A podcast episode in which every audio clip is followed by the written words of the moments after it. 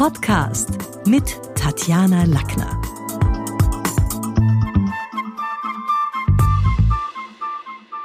Kommunikationsscreening beginnt beim Beobachten. Und heute geht es so ein bisschen um das, was kann ich aus meinem Kunden rauslesen? Wie kann ich mein Gegenüber lesen lernen? Was sind Motivatoren und welche sind die Stressoren unserer Kunden?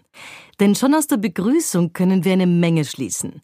Natürlich kann ein profundes Kommunikationsscreening jetzt nicht in Form eines Podcasts erlernt werden, aber einige Tipps kann man sich schon mitnehmen, um das Gegenüber besser lesen zu können. Und manchmal braucht man das auch, gerade in einer Besprechung, wo man das Gefühl hat, mein Gott, wär's cool, wenn ich jetzt Gedanken lesen könnte, um zu wissen, was will der Kunde tatsächlich. Mein Tipp deshalb achten Sie auf optische Signale denn die erzählen Bände. Mit jeder Kaufentscheidung gibt man letztlich dem anderen auch sichtbar ein Statement ab, welche Geschichte man in sich trägt, worauf man Wert legt. Also ich denke jetzt an Schreibgeräte, Accessoires, Schmuck, Make-up. Ein Kunde, der sichtbar gestylt von Kopf bis Fuß ist, dem sind gewisse Unterlagen, dass die ordentlich aufbereitet sind, dass er ordentliche Mails bekommt, natürlich ebenso wichtig. Wenn jemand hier ein, ein flotter Typ ist, der also pff, sein Leben auf der Lippe trägt, dann braucht der jetzt nicht unbedingt die ganz gebündelten Unterlagen, sondern dann reicht's vor allen Dingen, ihn als Mensch zu erreichen und ihm die Fragen beantworten zu können. Wer, was, wann, warum, wie ist die Performance von dem Produkt, ähm, auf welche Stolpersteine muss er selber Acht geben. Der braucht möglicherweise auch Hausübungen, wo sollte er sich selbst auch ein bisschen mit seinem Produktkauf befassen. Zweitens, wir können auf die Stimme und die Sprache hören. Denn aus der Stimme und aus der Sprache unseres Gegenübers lässt sich eine ganze Menge an Inhalt raushören. Schnelltexter wollen selten unterbrochen werden und können auch selber schlecht mit Pausen umgehen. Näselnde Raunzer bewerten gerne, Dialektsprecher sind sehr oft Wohlfühlrhetoriker, die wollen, dass, dass man dem anderen näher kommt. Die kommen dann auch zwischendurch mal mit am Goi. Das ist gar nicht so schlimm und so weiter. Also da geht's sehr stark auch um Nähe herstellen. Das heißt, da werde ich jetzt bei jemandem, dem das wichtig ist, mit einer distanzierten Hochsprache ganz bestimmt keine Brücken bauen. Auch der Körper spricht mit. Vom Gang bis zum Händedruck kann man viel rauslesen. Wie dynamisch präsentiert sich ein Mensch? Wofür hält er sich? Wer glaubt er, dass er ist? Das beginnt bei Schrittlänge, bei, bei Körperspannung. Wie kommt der in ein Kundengespräch rein? Wie gibt der einem letztlich auch die Hand? Ist es die lahme Hasenpfote oder ist es der Knochenbrecher? Also wie viel Ecken und Kanten zeigt er auch? Und gerade Frauen auf der anderen Seite des Tisches sollten bei Geschäftsbesprechungen Verlegenheitsgästen möglich aussparen. Denn mit an Haaren oder Ringen spielen wirkt man eben weniger ernsthaft, sondern sich da auch um eine straighte Kommunikation bemühen. Wortwahl ist manchmal auch eine versteckte Botschaft. Gerade beim Smalltalk, bevor man in das Verkaufsgespräch kommt, äh, kann man eine ganze Menge an Meinungen und Präferenzen heraushören. Und alleine schon durch die Wahl der Worte unterscheiden sich Linke von Rechten, Ökos von Wirtschaftern, Kosmopoliten von Provinzlern. Also, wenn man dem anderen ein bisschen zuhört, dann springt man nicht netto in den Fettnapf. Wenn jemand zum Beispiel von der schlanken Firmenführung spricht und schwärmt, dann ist es wahrscheinlich keine Idee, ihm zu erzählen, welche großzügigen Sozialpläne das eigene Unternehmen vorgesehen hat. Ein Betriebsrat hat eher Signalworte wie Personalrationalisierung auf der Lippe und will jetzt nicht unbedingt von der schlanken Firmenführung hören. Also wir haben da so Beispiele auch aus der Technik. AKW ist eben nicht das gleiche wie KKW. Natürlich waren die Atomkraftwerksgegner, haben immer den emotional aufgeladenen Begriff Atomkraftwerk verwendet, wogegen die Kernkraftwerkbefürworter den technischen Terminus Kernkraftwerk verwendet haben. Also hier muss man ein bisschen aufpassen, dass man nicht äh, die Werte in eine Wertedissonanz mit seinem eigenen Kunden gerät. Gesprächspartner richtig einschätzen ist gar nicht so leicht. Und wahrscheinlich ist es was, wo wir unsere Sinne, unsere fünf, ganz gut dafür hernehmen können. Der erste Sinn, den wir haben, ist der Sehsinn. Also diese Empfehlung nochmal, sich den Kunden genau anzuschauen, was wird beim Kunden selber sichtbar. Und da muss man ein bisschen unterscheiden zwischen oberflächlich und äußerlich. Wenn heute jemand bei der Haltestelle steht zum Thema Übergewicht in weißen Glanzleggings und weißen Lackstiefeln mit Fransen, dann kann das eine liebende Ehefrau und gute Mutter sein. Aber die Dame signalisiert uns schon, zum Thema Design müssen wir uns nicht an den Tisch setzen. Also es geht hier schon auch ein bisschen um das, was jemand mitsignalisiert. Und da geht es ja nicht darum, dass sie der schlechtere Mensch ist, aber auch so, Monogramm versus Designer-Label. Zwei völlig unterschiedliche Botschaften. Wenn jemand von Gucci über Prada bis hin zu Ralph Lauren einem Lieblingsdesigner vertraut, ist es ein anderes Statement, als wenn jemand auf seinem eigenen Hemd, das möglicherweise auch noch maßgeschneidert ist, die eigenen Initialen in Form eines Monogramms gestickt hat. Das sind alles Dinge, die man sehen kann. Von der Frisur angefangen über Übergang, über Haltung. Was erwartet sich der Mensch auch von anderen? Letztlich ist ja die Art, wie wir wir gehen, wir sind alle mit acht Jahren anders gegangen, als wir mit 80 gehen werden. Dazwischen liegen nicht nur unsere Bandscheiben, die einknicken und der Alterungsprozess, sondern das ist ja auch immer eine Charakterfrage. Was, was ist das für ein Typ, der da kommt? Ist das ein Hoppler, hier bin ich Typ oder jemand, der hm, schon skeptisch kommt oder ein Besserwisser oder jemand, der sehr schnell Nähe herstellt? Also das sind alles Dinge, die wir sehen können. Wenn wir unserem Ohr vertrauen wollen, was können wir hören? Aus einem guten Tag bei der Begrüßungsformel, da hören wir schon eine ganze Menge raus. Eben hat der Dialektfärbung, aus welchem Ursprungsland kommt der, was verrät die Stimme über den Charakter, an Lautstärke, Tempo, Modulation. Auch ein bisschen, was die Aussprache angeht, welche Herkunft, Milieu, Bildungsgrad, sind da grammatikalische Holprigkeiten mit dabei, Slangwörter, zerdehnte Vokale. Also da lässt sich eine ganze Menge auch schon mal sagen, wenn jetzt jemand hier gestresst kommt, eine Business Lady, denke ich jetzt äh, zum Beispiel, die heute in Rom arbeitet, morgen in Stockholm und Berlin und dann bei der Blumenverkäuferin sagt, ähm, diese Blumen sind toll, brauchen die abends auch einen Schluck Wasser? Und wenn dann die Verkäuferin sagt, na, die sind ganz dankbar, die müssen, ich meine, dreimal die Woche müssen sie es halt schon gießen, die ist nicht dreimal die Woche zu Hause, die signalisiert uns ja mit ihrem Auftreten schon, sie braucht jetzt irgendwas, was flott und äh, praktisch funktioniert. Unserer Nase können wir vertrauen.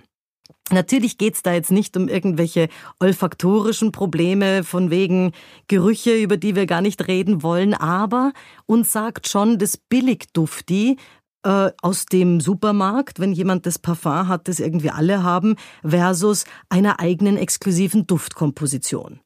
Geld stinkt eben nicht. Es ist durchaus auch meistens damit ein exquisiter Duft verbunden.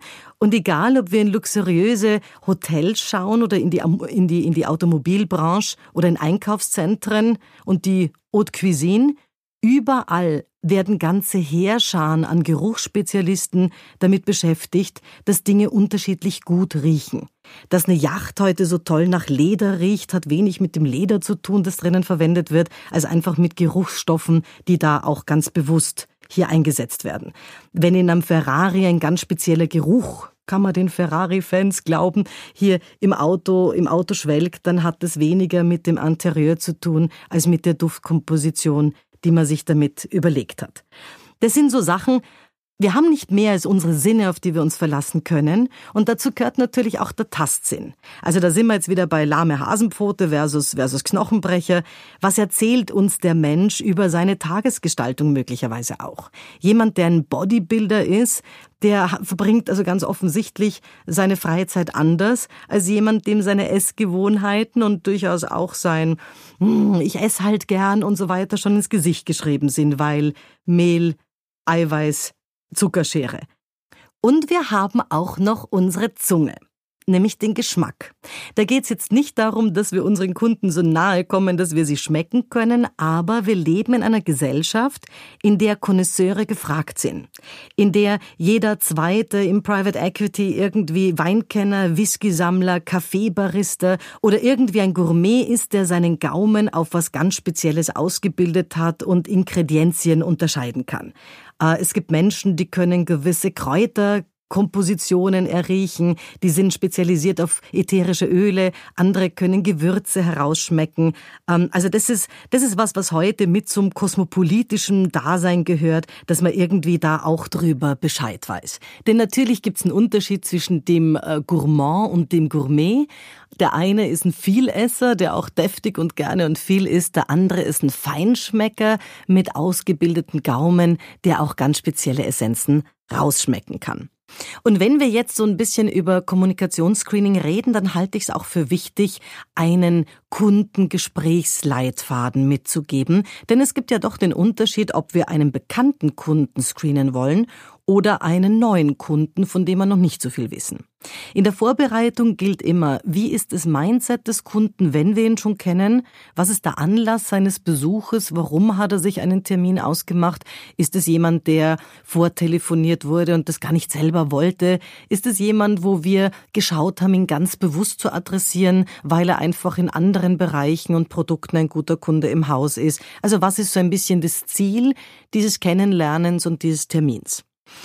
Wenn es ein bekannter Kunde ist, dann finde ich es wichtig, eine gute Basis von Anfang an zu, zu haben, die natürlich schon mit ein paar kurzen Smalltalk-Sätzen, ja, untermauert wird, indem man sagt, okay, wie geht's momentan? Was hat sich seit dem letzten Mal getan? Also ein bisschen Smalltalk auch machen kann. Wenn der Kunde allerdings, der bereits bekannt ist, ein Skeptiker ist, dann zahlt sich der Smalltalk oft nicht aus, denn der mag das nicht, der will nicht angeblubbert werden. Da ist es besser, beim letzten Gespräch anzuknüpfen und zu sagen, ich habe mal rausgesucht, wo wir das letzte Mal stehen geblieben sind, am so und so vielten Mai. Ähm, da ging es Ihnen ein bisschen um das und das, also ihn schnell auch wieder ins Bild zu setzen, damit er merkt, okay, man ist vorbereitet, er wird erwartet und es gibt so ein paar vielleicht eher einen formalistischen Start als den großen Smalltalk-Start.